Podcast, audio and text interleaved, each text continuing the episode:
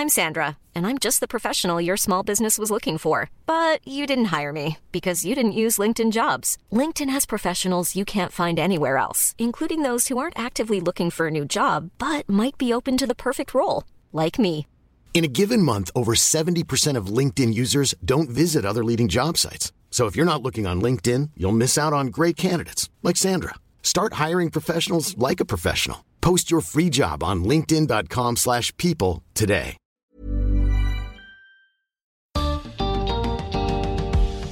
¿Quién eres? ¿Qué haces? ¿Qué te gusta y qué no? Bienvenidos al podcast de TED en Español. Soy Jerry Garbulski. Estas preguntas son más complejas de lo que parecen. No las contestamos una vez, sino varias veces durante cada día de nuestras vidas. Y así vamos construyendo nuestras identidades.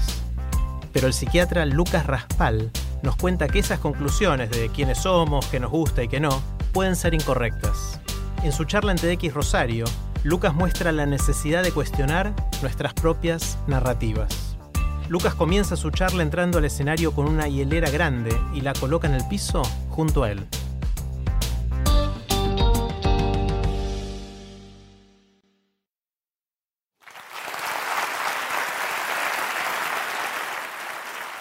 ¿Les gusta el helado?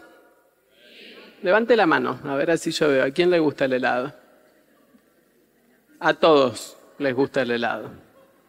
Y a mí también me encantaba, pero durante mucho tiempo, al menos 10 años, no comí más. De un día para el otro. Es que decía que no me gustaba, o peor, el helado dejó de gustarme de verdad. Pero bueno, yo no estoy acá para contarle de helados, ni tampoco sobre mis chifles, que son varios, sino para contarles cómo funciona la otra bocha, la que tenemos acá, arriba de los hombros. Cómo llegamos a hacer lo que hacemos, cómo llegamos a ser quienes somos. El riesgo que corremos de quedar atrapados en nuestra propia historia, así. Y si tengo un poco de viento a favor, que voy a necesitar, quizás les pueda contar algunas pistas de cómo salir. Pero empecemos desde el principio. Desde chiquitos todos escribimos un cuento, nuestro cuento. Y lo hacemos para saber quiénes somos, qué hacemos, qué nos gusta, qué no. Miren, yo tengo dos hijos, Anita, que tiene tres y medio, y Benja, que tiene dos. Con mi mujer muchas veces jugamos a imaginar, a adivinar cómo van a ser cuando ellos sean más grandes. Anita cuando sea adolescente no nos va a dar bola en nada, en nada. Va a ser súper desafiante. En cambio, Benja, Benja quizás sea más tranqui, vago. Seguramente nos va a hacer renegar con las tareas y eso, pero va a ser más fácil de llevar.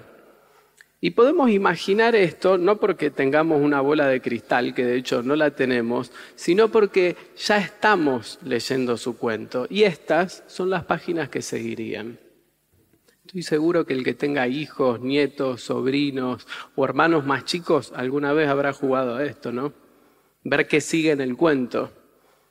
Pero bueno, esto no es cosa de chicos. Ustedes todos tienen su propio cuento el que va atando las distintas experiencias en el tiempo, su forma de sentir, su forma de pensar, su forma de actuar. Es así, todos tenemos un cuento. Ahora, ¿quién escribe este cuento? ¿Quién lo arma? ¿Ustedes se sentaron alguna vez con una viroma a escribirlo? No, lo hace su mente y lo hace solita, lo hace sin pedirles permiso, sin consultarles demasiado. Todos los días pasa tiempo ordenando las imágenes, las experiencias, fijando ideas, fijando formas. La mente es como un editor. ¿Saben qué hace un editor de libros? Se fija que no haya errores, se fija que la historia tenga una secuencia cronológica ordenada, pero sobre todo que sea consistente, que sea coherente que no tenga contradicciones. El editor nunca es una figura visible, no aparece como el autor del libro, pero es muy importante su trabajo. Su mente es el editor. Ahora, hay historias que nos marcan a nosotros y en esas historias el editor pone el foco. lo que se dice, lo que se explica de esas situaciones, lo transforma en verdades. Después esas verdades las guarda en la memoria. Y esas verdades son luego las que nos van a definir, las que nos van a señalar el camino. A veces son situaciones grosas, como todos hemos vivido. Otras veces simplemente una palabra nos puede marcar. Incluso a veces son boludeces. Yo les voy a contar una. Una noche un amigo mío de toda la vida, Rodri, me dijo en un boliche, Lucky, papá, vos encará. Total, el no ya lo tenés. Una de cada diez te va a decir que sí. Yo les aseguro que todavía lo puedo escuchar a eso, fue exactamente así. Yo era muy tímido, era un terrible cagón. Así me sentía, así actuaba, así estaba escrito en mi cuento. Pero por alguna razón, esas palabras de Rodri me animaron. En un instante, una verdad de mi cuento, una verdad de mi editor, se rompió. Y a partir de ahí cambió mi cuento. Empecé a encarar como loco, esa misma noche. Confieso que igual no ganaba nada, ¿eh? pero bueno, tengo que admitir que esa es otra historia. Así con momentos, situaciones, nos vamos armando un día nos decimos las cosas de una manera, el editor transforma eso en una verdad. Y a partir de ahí su trabajo va a ser solo uno, sostener la coherencia. A partir de ese momento, nosotros vamos a pasar todo un tiempo reforzando lo que decimos. Y para eso el editor se vale de toda esta máquina, atiende a las cosas que le interesa, borra, filtra, saca las cosas que no encajan y hace fuerte las cosas que sí se ajustan al cuento que se está contando. ¿Me creen si les digo que el editor hasta inventa cosas para que la historia cierre mejor? Porque lo hace. Por eso el editor, más que leer la realidad, la inventa, ajustando las cosas que pasan al cuento que escribe. Ahora voy a volver un poquito a mi historia del helado. ¿Qué tal? Ya estoy entregado. Los domingos nos juntábamos en casa a comer asado, siempre. Mis viejos, somos cinco hermanos, algún novio, alguna novia, a veces primos, a veces tíos. Éramos muchos. Después de la ceremonia de la entrada, el asadito y levantar la mesa, venía el postre, helado. Uno de esos domingos, cuando me ofrecieron, dije que no, no me gusta el helado. Lo cierto es que yo sí comía helado y me encantaba, pero ese domingo dije que no. Ahí el editor escribió una verdad y después a defenderla. Pasaron más de 10 años hasta que algún día me habrán hecho mejor sinapsis las neuronas, me pregunté, ¿no me gusta el helado? Me fui caminando la tardecita hasta el freezer, saqué el pote, miré a los costados, no quería que nadie me viera si yo no comía helado. Le clavé la cuchara, sopera el dulce de leche todavía medio congelado y me lo metí. Me encantaba el helado. Claro que me gustaba el helado, a todos les gusta el helado. Entré a ese pote como el peor domingo de lluvia y depresión hasta bajarlo. Y ahí me di cuenta, en ese momento me di cuenta, la verdad de que no me gusta el helado se derritió sola. Ese domingo en casa estaba todo muy bien. Todos charlaban, disfrutaban, la pasaban lindo, compartían. Y yo era adolescente, estaba peleado con la vida, estaba peleado con el mundo. Lo del helado no tenía importancia. Dije que no porque yo no estaba en esa sintonía de disfrute. Dije que no porque no estaba en esa comunión de felicidad. Eso era lo importante en mi cuento, estar enfrentado. Lo del helado, pura casualidad, pero al editor se le quedó pegado y después a sostenerlo en el tiempo. Y acá lo importante, todos construimos nuestra identidad en base a verdades que un día compramos y después ya no cuestionamos. a pesar de que cambien los contextos. Y me refiero a las cosas grosas, no pavadas como lo del helado. Es así. Y por momentos puede ser un poco triste. Les cuento una cosa más, porque todo esto pasa sin que nosotros nos demos cuenta. La mente editora hace todo este trabajo sin que nosotros lo notemos. Y en parte está bien que sea así. Esto tiene una función biológica y evolutiva muy importante. Imagínense ustedes el tiempo que les llevaría cada día al despertarse contarse quiénes son, qué hacen, y al final del día agarrar todas las experiencias, las imágenes y ordenarlas como si fueran un álbum de figuritas. Imposible, no podrían hacer nada más que eso.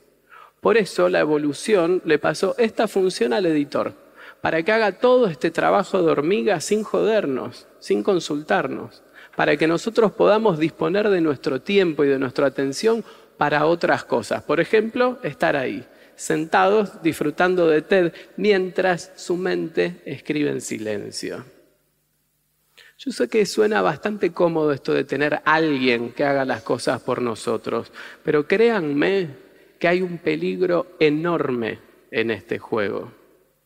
Todo lo que decimos que somos no es más que un manojo de supuestas verdades que un día redactamos. Lo bueno y lo malo, ¿eh? Después es el editor el que les da fuerza a esas ideas, valores, sensaciones, actitudes que tantas veces nos definen, nos condicionan. Y por esa maldita manía de ser coherente, el editor termina más reforzando lo que dice de nosotros mismos que buscando la manera de cambiar y de crecer. Y nosotros, ni enterados, seguimos en piloto automático. Todo eso que decís que no podés cambiar, que te tenés que resignar, no son verdades. Quiero que empieces a pensar que son las mentiras de tu editor. Quiero que dudes hasta de tu memoria, porque ahí también mete la mano. Muchas de tus trabas quizás hayan sido ciertas cuando las armaste, pero después caprichos del editor. Quiero que sepas que el editor está entrenado para no soltar esas verdades. Es un Doberman. No debe hacerlo, no sabe hacerlo. Eso lo tenés que hacer vos.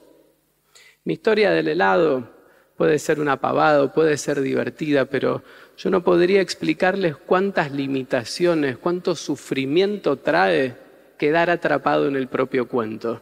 Yo lo veo todos los días de mi vida. Es mi trabajo esto de intentar desenmascarar al editor. Igual no dejo de sorprenderme.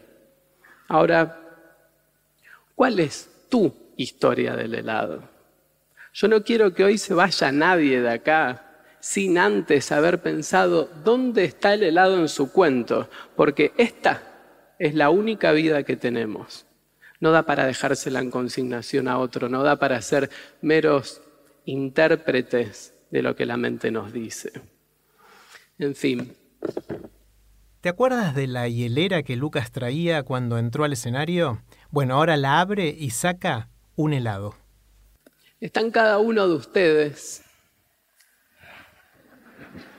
Abrir los ojos, mirar adentro, cuestionar hasta la última verdad de su cuento y reescribirlo para que no sea tu editor quien escriba tu destino, sino vos.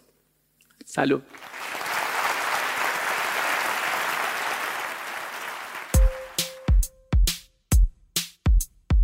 Para que no se pierdan ningún episodio de TED en español, suscríbanse en Spotify, en Apple Podcast o donde prefieran escuchar. Soy Jerry Garbulski y los espero en el próximo episodio.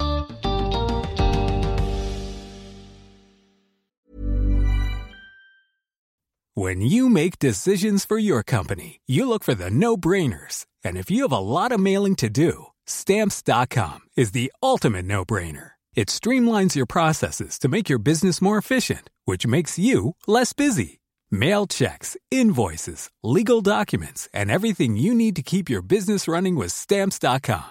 Seamlessly connect with every major marketplace and shopping cart Schedule package pickups and see your cheapest and fastest shipping options from different carriers with rates up to 89% off USPS and UPS rates. And with the Stamps.com mobile app, you can take care of mailing and shipping wherever you are. Make the same no-brainer decision as over 1 million other businesses with Stamps.com. Sign up with Code PROGRAM for a four-week trial, plus free postage and a free digital scale. No long-term commitments or contracts. That's Stamps.com. Code PROGRAM.